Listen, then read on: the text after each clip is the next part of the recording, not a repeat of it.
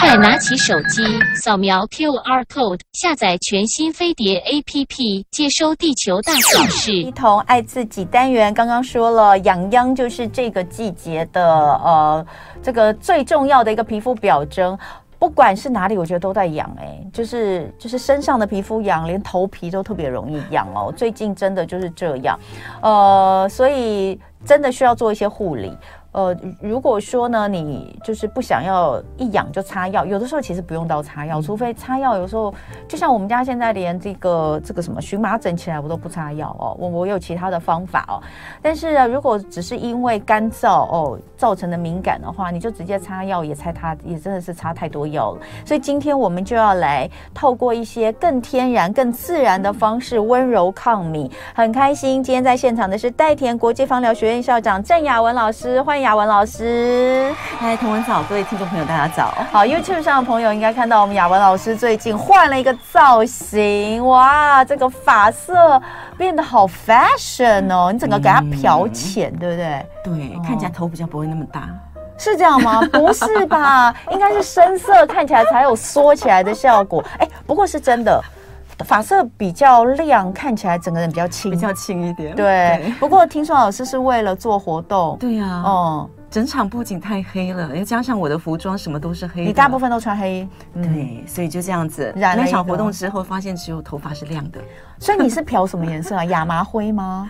呃，这个叫什么？这已经是第二次了，最主要是漂了两次。哇！然后现在这个叫老奶奶灰，老奶奶灰。哎，可是漂发其实很伤发质哎。对呀。你是有认真的在用那个芳疗护理你的头发吗？用纯露稍微每天喷洒。哎，所以纯露也可以喷头发吗？当然可以啊，全身可以喷哎。啊，我们今天要讲的就是纯露哈。那呃，刚刚其实我前前两个礼拜就有一次跟大家说，就是过敏状很严重。我们家呱呱就是已经体质调的还不错，已经。现在已经不太会因为换季过敏了，可是最近呃，就是上周开始一直揉眼睛啊，一直揉眼睛，揉了两天。后来我一开始还以为他是因为累或者是畏光，因为有在点那个散瞳，瞳就一个礼拜点个几次散瞳。嗯、后来我发现，他就跟我说不是畏光，他说我就是痒痒到。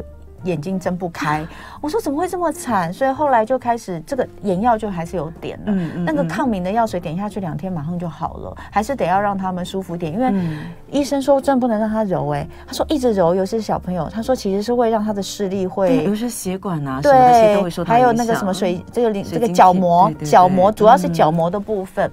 所以呃，最近过敏的状况是非常非常的频繁，然后加上每一天大家看出去，你都会觉得，就算你看到那个空气品质监测网跟你说今天其实还好是绿色或是黄色，你还是觉得就是空气很差，就是空污，真的就是空污很差。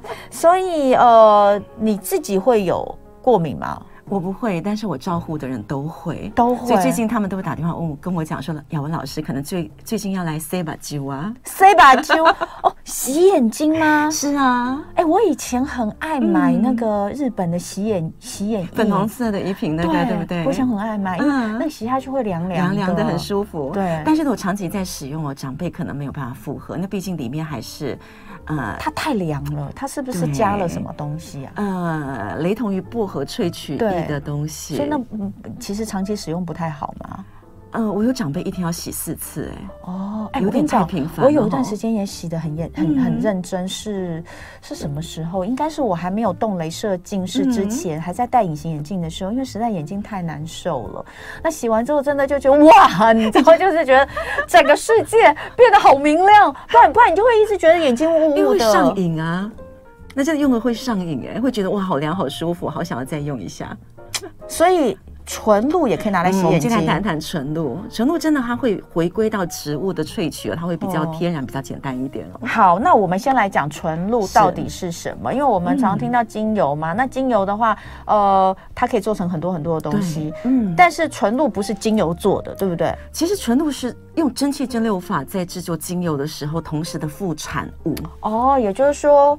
蒸馏法在蒸馏出，因为我们有一次有讲那个精油是怎么来的，嗯、好像就上一次嘛。对啊，就是我们讲还讲了好多种玫瑰精油，对不对？然后就讲出说原来这些名称，什么奥图，这是蒸馏法的玫瑰精油。对，奥图可不是一个品种，嗯、也不是一个地名，只要叫奥图玫瑰精油，就是代表它是用蒸馏法做出来，是就那是一个方法。对，所以蒸馏出来。嗯蒸馏法做出来会滴出精油，也会产生纯露吗？对呀、啊，想想看，当你今天在蒸馏的过程当中，哦、蒸馏分成两种，嗯、那一个叫水蒸馏，一个叫蒸汽蒸馏。嗯、那这个部分它共同呢，它都会收集所谓的一个气态，嗯、气态呢还原成液态之后呢，它同时它就会分离成上方的精油跟下方的纯露。但它是滴在一起吗？呃，它收集的时候会是在一起的。收集的时候会、哦、来来来，这个有一张图示法哈，嗯、这是雅文老师带来给大家看的。我们来看一下这个蒸馏的方法是什么？嗯，它是怎么做？从植物，植物从左边开始，哦、嗯，那就会看到就是呢，植物在里面呢受到热蒸汽的一个收集蒸馏。嗯、那之后呢，它的一个热蒸汽会到第二个桶子冷凝之后，会还原成液态。嗯、那液态的部分呢，就会在第三个桶子哦上面收集到精油，下方就是纯露。哦，原来如此，所以确实是在最后一关，它是油水分离嘛，是，所以在上方的就是精油，下方的就是纯露，然后你用呃这个像这样子的一个方式就可以把它分离出来。嗯，哦，好，待会回来我们就再来聊纯露的应用。今天一同爱自己的主题是万用纯露温柔抗敏，在现场是代田国际芳疗学院的校长郑雅文老师。哦，我刚刚呢。认真的研究了老师带来的这张图，我才知道原来哈，我我我解释一下，因为有很多的朋友可能没有办法看到 YouTube，呃，我觉得好神奇哦。你想一下，就是你在蒸东西，蒸东西的时候，我们用蒸笼，是不是下面是煮沸的水嘛？你底下就是瓦斯炉在烧嘛，然后水在滚，然后上面你是不是都会放一些洞洞盘？然后这个把你要吃的食物放在上面蒸熟嘛，对不对？那你就把那个食物改成很多的植物、花草摆在那个上面。那那个蒸馏这样上去，不是不是蒸馏还没讲完。然后它底下那个水蒸气这样上，它是不是就会有热气上来变成水蒸气？可是你要有一个盖子盖住它，不要让水蒸气跑掉。然后接一个管子下来到旁边，旁边的这个容器里面，它要是比如说放冰块，让这些东西可以冷却。冷却之后再接到另外一个管子，它冷却之后它就。就会变成水哦，这个我可以理解，但我不知道原来精油也是从这边出来的。我不晓得原来呃，精油蒸馏植物的精精蒸馏法，其实水蒸气上去之后它，它它会滴出油哎，这个我真的不知道。是啊，就这么简单的，这样就可以收集起来。所以你说它是水蒸气到植物的到植物的时候，然后把精油的囊包呢给弄破。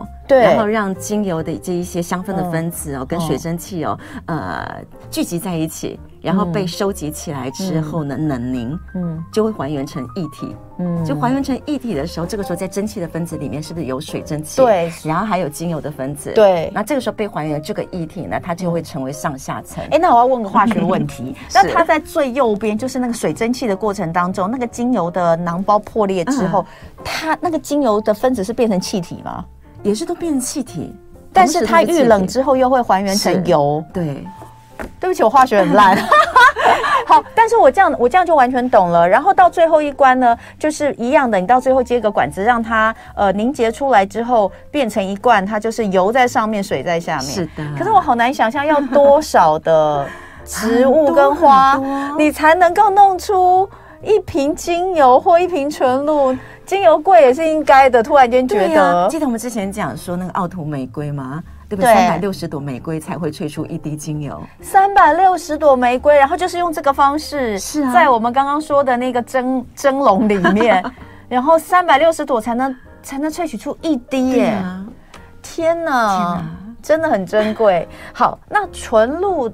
听起来，它一样是拥有，它不是拥有植物的香气而已哦，它是真正的，其实是拥有植物里面的这些分子，对不对？它有植物的分子，我们跟这这么讲哦，在第三个呃，在第三个那个容器里面呢，刚刚有讲到说精油比较轻，手浮在上面，对，所以同样的哦，比较重的分子呢就会沉在下面，嗯，所以纯露呢，它有精油大概就是呃。低于五 percent 的成效的化学分子，嗯、但是所有这些的化学分子里面比较重的部分呢，呃，像是酯类的成分呢，安抚镇定的成分都会储存在纯露里面。哦，所以这么讲就是，精油里面有的，纯露里面不见得有，但相对的，纯露有的，其实精油不见得有这么样的封锁。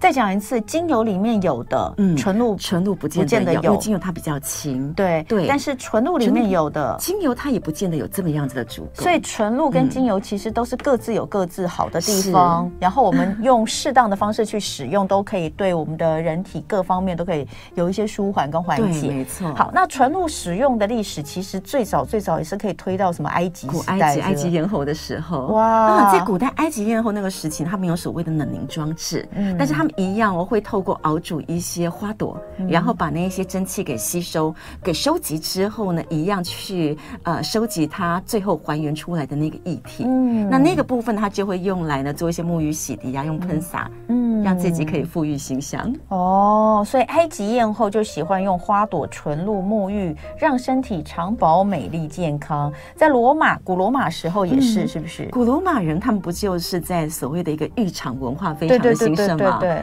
对，在当时来讲的话，也是用了很多的一个纯露，用来做浸泡，嗯，然后用来做喷洒，用来做一些保养、美容保养相关哦。所以他们是拿来当保养，还是拿来当香水啊？在那个时候，在当时用保养为大，保保养，对不对？然后到了十七世纪的欧洲，纯露是拿来做药哦。是啊，哦，在当时来讲的话，其实就是有一些流行疾病，那人们开始呢会汲取这些纯露啊，用来处理一些消化问题，或者皮肤的一些呃瘙痒啊、敏感相关的一些状况。你说连那个糖浆。他们会拿这个纯露来调制糖浆，对，来治病。一般调糖浆不是用纯水嘛？对，温热水。他们直接是用纯露来做稀释。哎，所以说说真的，这个草药啊，药草的应用啊，真的西方也是好早好早好早就开始，非常的早。对，难怪你看，我们说在美国，它都会有什么药草师的这个证照，对不对？西方讲求能量，所以他们认为呢，大自然所有赋予的这些植物其实都有一定的能量。嗯，好，到十八世纪，纯露更是直接就用在餐饮烹调里面了，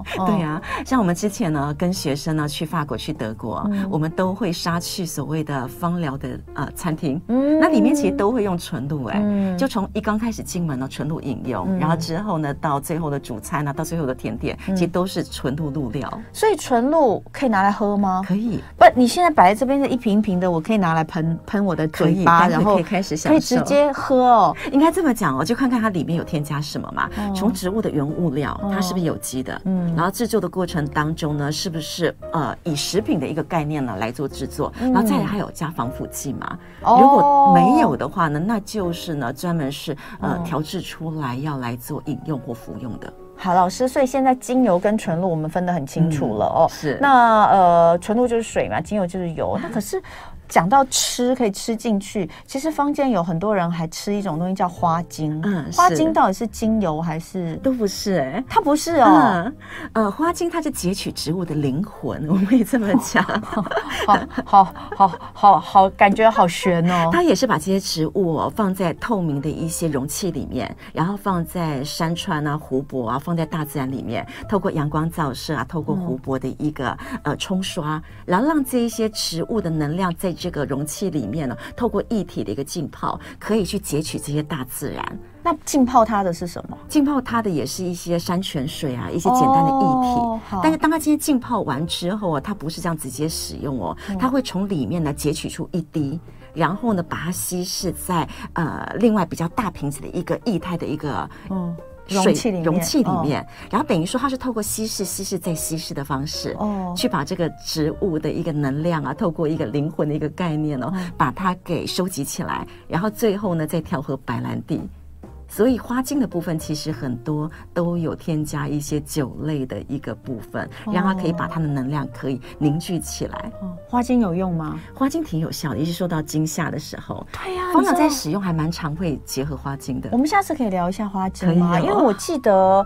因为我身边有一些朋友是很很很认真的在使用花精哎、欸，嗯。嗯、那我去他家一次排开几十瓶花精哦，然后上面都有贴那个标签，就是什么样的状态。哦，比如说呃，待会要开会。吸这个，然后哎，集中精神的、放松的、焦虑时候的，然后或者是呃，或是什么什么状况，大部分跟情绪都有关。然后我朋友就说，因为他妈妈就是长期生病的关系，原本就是焦虑很不安呐，后来使用花精之后，也也就是感觉情绪是有稳定的。嗯但是我我我怎么觉得，就是直接吃的东西还是。还是应该要那个多小心一点，对不对？嗯，花精它通常都有经过一些食品的认证，因为它的品牌并不多，哦，它不是说你自己想做就做的。好，所以我们今天又勾出了一个花精的话题，嗯、下次可以来聊一下花精，因为真的蛮多人，而且花精不便宜，超贵，超贵的花精不便宜。我们下次可以来聊一下花精到底它它跟这些我们怎么去这个去去去平衡来使用。嗯、那我们先讲回来纯露，纯露的因为精油很贵，是纯露相对比较便宜吗？纯露相对比较便宜，嗯。嗯，但是纯露的一个应用，我会说它非常非常的广泛，嗯，那甚至我有很多的个案哦，精油不堪使用，嗯、我会用纯露来替代，反倒精油不堪使用的意思是说，就有的时候长辈们他们用药比较多，嗯、可能连薰衣草、连甜橙对他们来讲都是一种身体的负荷，哦，这样子哦，那这个时候我就使用薰衣草跟甜橙的纯露。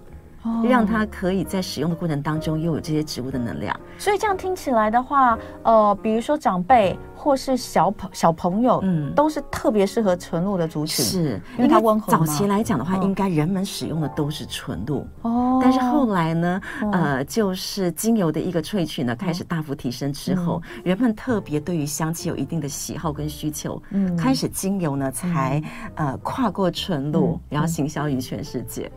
哎，可是纯露的保保存其实也有一些要特别提醒的，重点来了，是是对，真的纯露在保存呢，一般早期我们会说六个月到十二个月，嗯，但是这几年呢，因为商业经营行销，嗯、这几年很多的行销单位他会讲说可以放到十二个月到二十四个月，可以放那么久吗？但是有的时候我们去再去呃检测，里面多多少少还是有一点防腐剂，哎。只是现在这几年防腐剂叫做食用级防腐剂，对，嗯，所以是可以放的啦，嗯，它依法来说可以添加，只要他有告诉你，对不对？他有明明确的揭露说，哎，我这里面是有食用级放一点酵母啦、酵母之类的，让它可以稍微稳定一点点。那你觉得是都不要放比较好吗？还是最天然？我个人觉得都不要放比较好，嗯，而且我会觉得要服用的东西，甚至连萃取都要自己来。算了，哎，但是我今天要教大家怎么自己萃取哦。哦，好啦，刚不是有教了吗？那不就是蒸馏的方式吗？但但我要先讲一下，因为我家也有几瓶纯露，所以我要先知道。因为我刚看了你提醒的东西，我发现我完全不是按照这样的方式在储存，嗯，所以应该很容易变质，甚至已经变质我都不知道。所以我们是不是把保存的方式跟大家先讲一下？对，嗯，包括要在二十度以下，嗯。那怎么可能？你们家的温度没有太热，大概到二十五、二十八，我觉得还可以接受。对对。然后就是不要光照，然后你说不要频繁的开关呢？是啊，因为频繁开关，其实空气当中有些粉尘啊、细菌就会进去。其实很多时候纯露坏掉，都需要细菌进入之后，把里面的活性分子给消灭掉。那怎么样的状况可以评估它、判断它可能有点腐坏？嗯，你闻起来酸酸的，会发酵就对了。其实不是磨起来酸酸哦，像玫瑰纯露，你磨在皮肤上。闻起来一定会酸，嗯、因为玫瑰的一个酸性的特质。嗯、但当你今天没有碰触到你的皮肤，你打开来时一闻，酸酸的，那就不太对劲了。那呃，纯露有一些里面有时候会有一些白白的，嗯，很像不知道什么怪东西悬浮物。我个人呢，嗯，在之前的概念呢，我都会觉得那个都叫做菌丝。对不对？菌丝就叫做坏掉了，所以我们就呃不要不要拿来服用，不要拿来洗涤伤口。嗯，对。但是呢，这几年有非常多的单位或研究，他会说那个菌丝叫有益菌丝哦，所以只要它的菌丝是白色的，哦，那其实你就用咖啡滤纸把它给滤过之后呢，还堪用哦。但是我个人会觉得。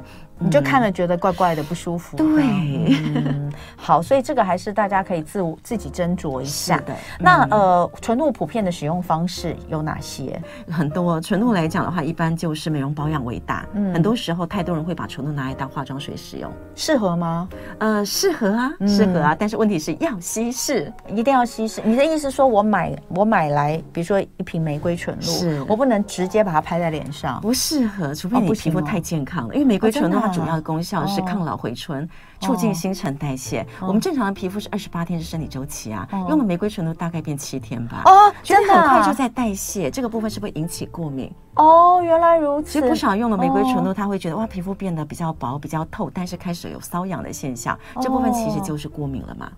那如果稀释使用就没有这个问题吗？稀释使用比较不会，除非这个东西它是你的过敏源。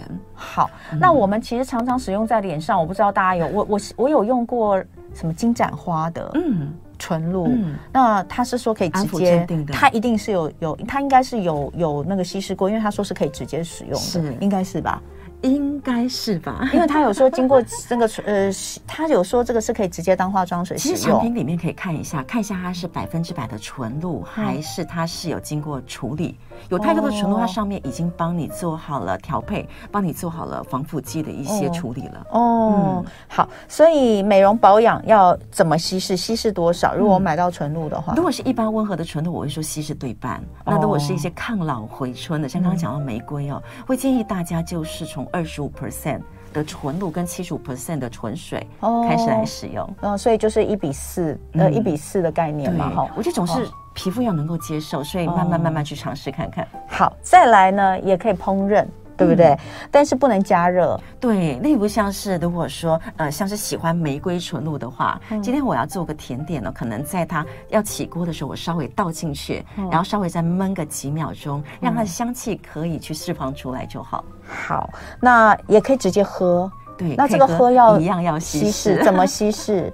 呃，喝我们比较建议就是，如果说你今天要喝水一千 CC 的话，嗯，我们大概就是用一汤匙的分量，一汤匙是十五 ml 左右，嗯，所以一汤匙十五 ml 加到一千 CC 的水里面，这样是可以当做。把它给饮用完。好，等一下回来我们来讲更多的应用，还有怎么制作。今天礼拜三的一同爱自己单元，我们透过纯露来在这个容易敏感的季节。温柔抗敏哈，那今天在现场是代田国际芳疗学院的校长郑雅文校长，雅文老师刚刚跟我们讲到这个纯露的呃这些，就是它到底是怎么来的，嗯、怎么使用，它的历史，它如何保存。那现在呢，普遍的呃应用方面，除了刚刚我们讲的美容保养，就是要稀释至少一倍啊，嗯、喷洒啦或湿敷之外呢，也可以。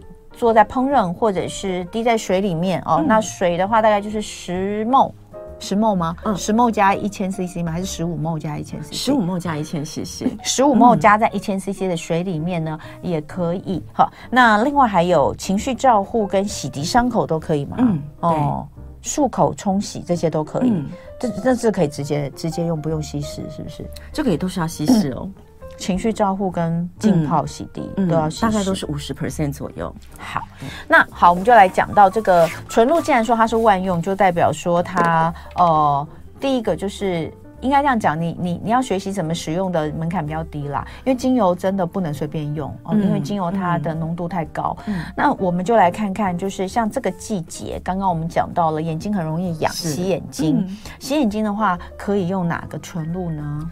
其实，在洗眼睛这个部分呢、啊，最好的就是用矢车菊。嗯嗯，那矢车菊呢，其实它有多方的一个研究哦，就是用来做眼睛明目，那或者就是清洁呢，其实对于眼睛的一个组织哦，呃，是不会有损伤的一些研究。嗯，嗯，所以你来试试看哦，矢车菊的一个味道。好，来，可能要手心哦，手心好，对对对。哦。它就是很舒服的味道，哎，嗯，哎，我觉得我家那一瓶里面应该有这个，嗯，我有一瓶就是那个，之前是那个，呃，呃，是那个，哎，我我们的那位老师在美国的那个药草，艾瑞卡，艾瑞卡，对对对，艾瑞卡，艾瑞卡送我一瓶，嗯，抗敏的，嗯。嗯，味道很像。很像哈，还是每一瓶都 都是这个味道。其实我觉得只要是用到有关于那一种眼睛啊、眼周啊，无论是制作成眼霜啊、凝胶啊，其实大部分呢使用的都是矢车菊纯露，因为研究上发现说它对于眼睛的一些黏膜呢，呃，不会有影响性，它是安全的，所以这个部分我们就会比较大量去使用它。那洗眼睛它需要稀释吗？还是要稀释哦？如果是洗眼睛的部分，我还是会建议就是二十五 percent 稀释。好，那呃这个记一下哈，二十五 percent 的稀释洗眼睛，然后玫瑰也可以来做眼睛干涩的舒缓嘛。嗯，玫瑰其实还蛮有趣的。我们刚刚讲到说就是一个活化，嗯、但是它其实它对于我们的一个眼周的一个细胞或者是我们的一个神经或者气味的部分呢，其实也很适合帮我们在眼睛干涩疲劳的时候呢去做喷洒。嗯嗯，好，我喷一下。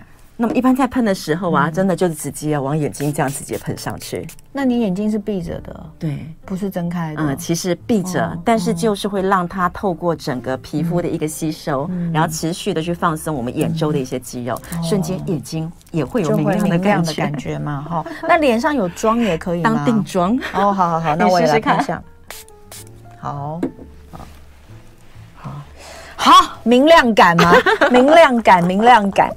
好，所以这个是眼睛的干涩的部分。那眼睛痒的部分呢？眼睛痒的部分呢，就会有两个纯露呢，会比较建议给听众哦，就是我们之前一直在讲的洋甘菊。洋那洋甘菊，无论是罗马洋甘菊或是德国洋甘菊哦，其实针对眼睛痒的功效，会建议大家是用来做饮用的方式。嗯嗯，所以像洋甘菊跟桂花，我个人呢还蛮建议哦，在我们这个季节呢，在转换的过程当中，如果你有任何眼睛的不舒服啊，其实还蛮适合调调体质啦。嗯，就让我们的人体不要因为春季的一个来临哦，那神经的部分过度的提振，嗯、所以洋甘菊跟桂花的一个饮用，可以让我们身心会比较放松一点点。好，所以季节眼睛痒的话，可以用洋甘菊跟桂花哈。哦、嗯，这是洋甘菊，就洋甘菊的味道，草味对，对，对，对不对？对，对对。其实纯露有一个非常好的评判哦，就是其实纯露的味道不会太像精油。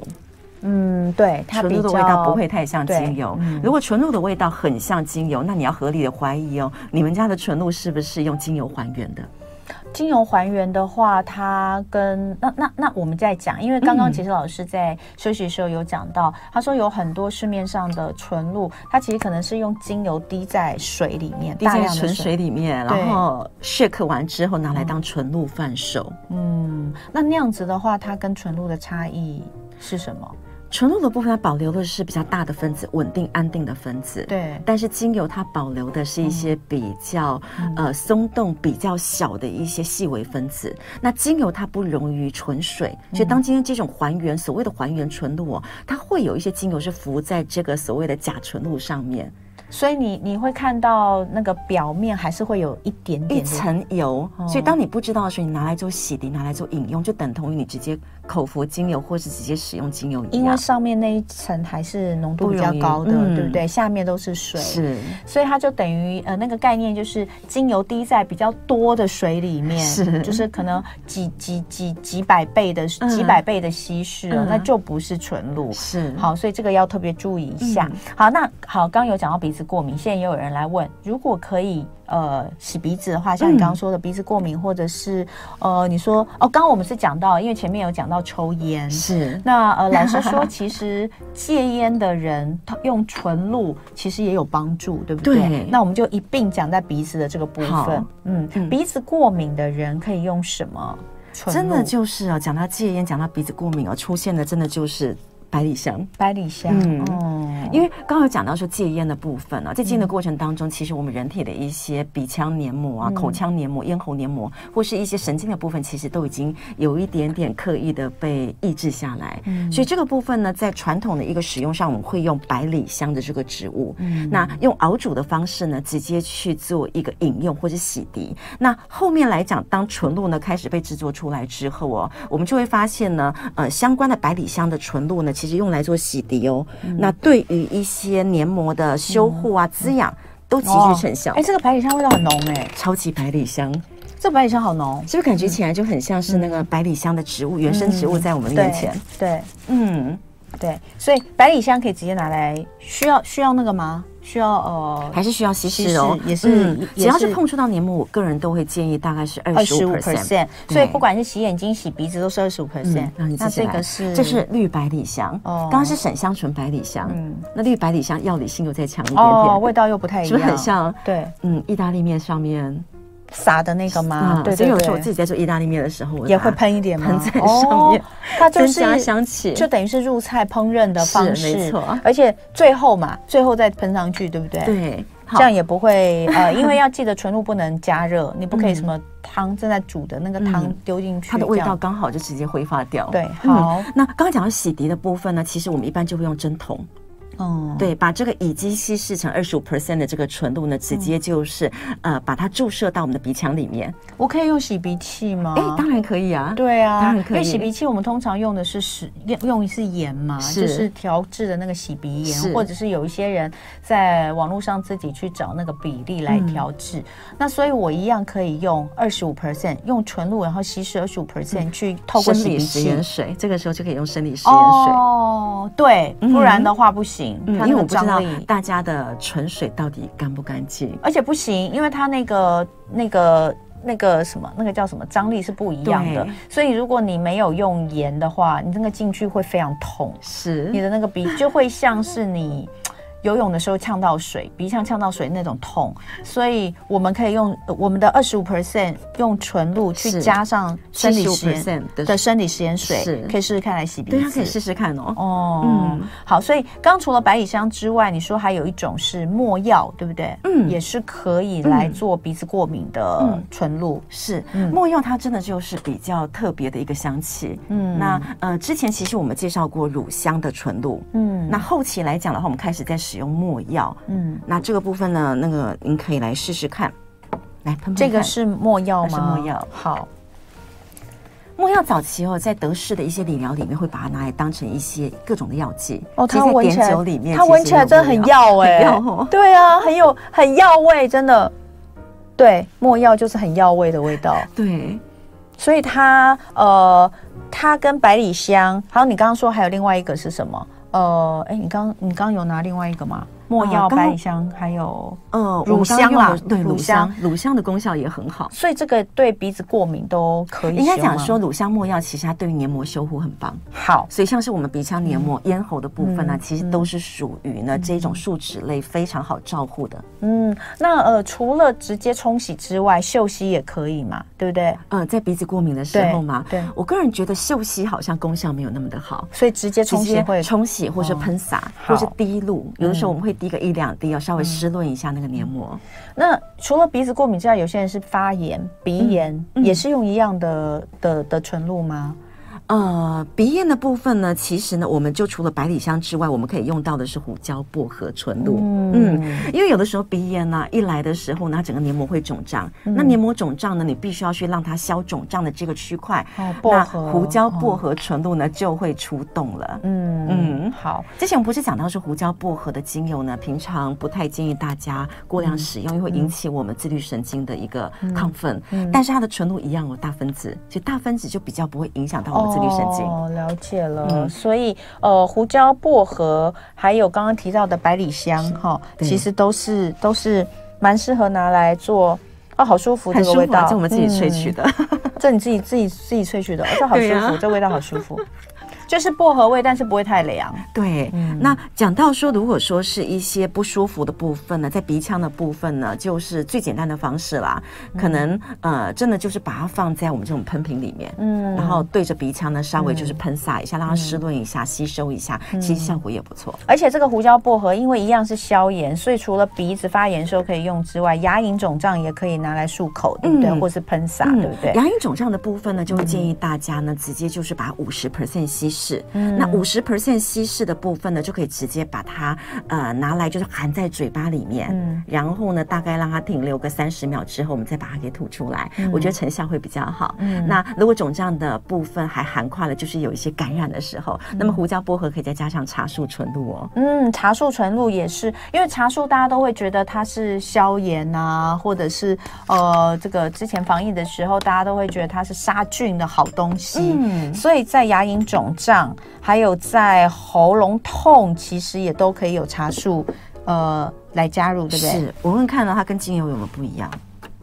有哎、欸，对不对？哦，它的味道完全跟精油完全不一样哎、欸，茶树纯露跟茶树精油的味道完全不同、欸、可爱很多，对不对？嗯，温和很多，对。嗯，那这个部分呢，一个牙龈肿胀呢，我们之前也有试过，我们有个案就是牙龈肿胀，嗯、那我调配了茶树跟胡椒薄荷，大概呃五十 percent，然后让他带回家，嗯、结果他居然告诉我说，他萎缩的牙龈肉，嗯，有稍微回来一些吗？对，哇，这这好重要，这味药就是杀菌了。哦。因为现在其实很多人因为刷牙的方式不，我也有啊，我也有一两颗，那两颗就会特别敏感，嗯、因为那个牙肉会往下退，所以你牙龈会露出一些部分。嗯、我每次去洗牙的时候都痛苦万分。我上礼拜去洗牙，我还在跟那个医生讲，我说你们没有人道一点的洗牙方式。我说我下次可不可以麻醉洗牙？因为那个洗牙真的太痛苦了，尤其是在呃有这个敏感性牙牙就是敏感性牙齿，其实很多都是因为牙牙肉萎缩嘛。哇，这个真的太好了！等下回来再继续跟大家讲哦。今天礼拜三的一同爱自己，呃，在现场的是代田国际芳疗学院校长郑雅文老师来跟大家聊如何使用纯露温柔抗敏。刚刚又有朋友来问说有没有呃老师推荐的精油牌子？那呃，其实老师在我们节目当中从来没有讲过他推荐哪个品牌的精油，然后他自己也没有在卖卖卖精油，因为他说这样子才能够真正的呃讲话比较实在跟公道啊。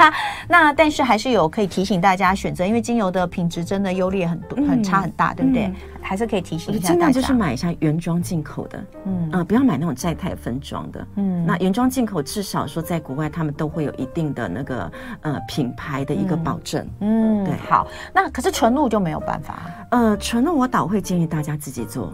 自己做，嗯，你想想看，纯露，我当他今天无论是搭飞机来啊，坐船来啊，其实它都会有个保存期限的一个缩短，嗯。嗯，因为它纯露怕热，嗯，所以如果自己做的话呢，其实你比较知道它的一个原生物料是什么，嗯，好，那所以今天最后最后这四分钟，老师就要教我们如何在家里自己做纯露哦，呃，我们回到刚刚一开始的这张蒸汽蒸馏法的图，那如果现在是呃这个听众朋友，你想要学自己怎么在家里做。这个植物的萃取的纯露的话，你现在可以上这个 YouTube 来看一下，我们搭配的图，请老师来讲可能会更清楚哈。怎么做？家里我需要有哪些？嗯。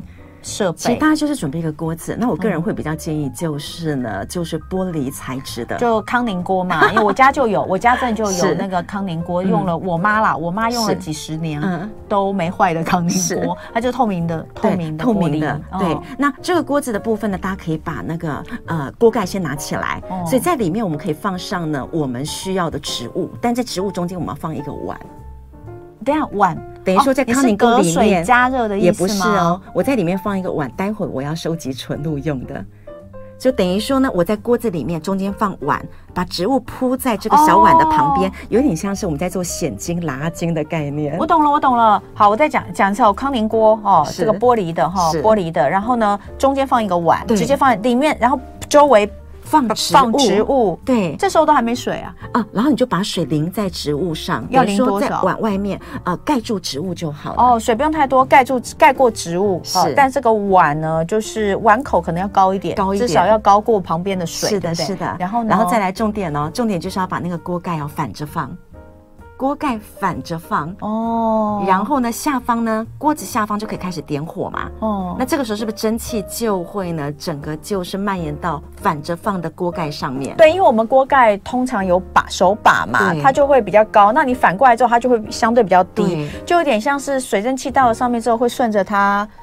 集中到中间的那个把手把手地方往下滴，就会滴到这个碗里面。哦、但是还有个重点，刚刚讲到个冷凝，所以锅盖反着放的概念就是我在锅盖的反着放的一个凹槽的空间，我要放冰块。上方吗？对，上方放冰块。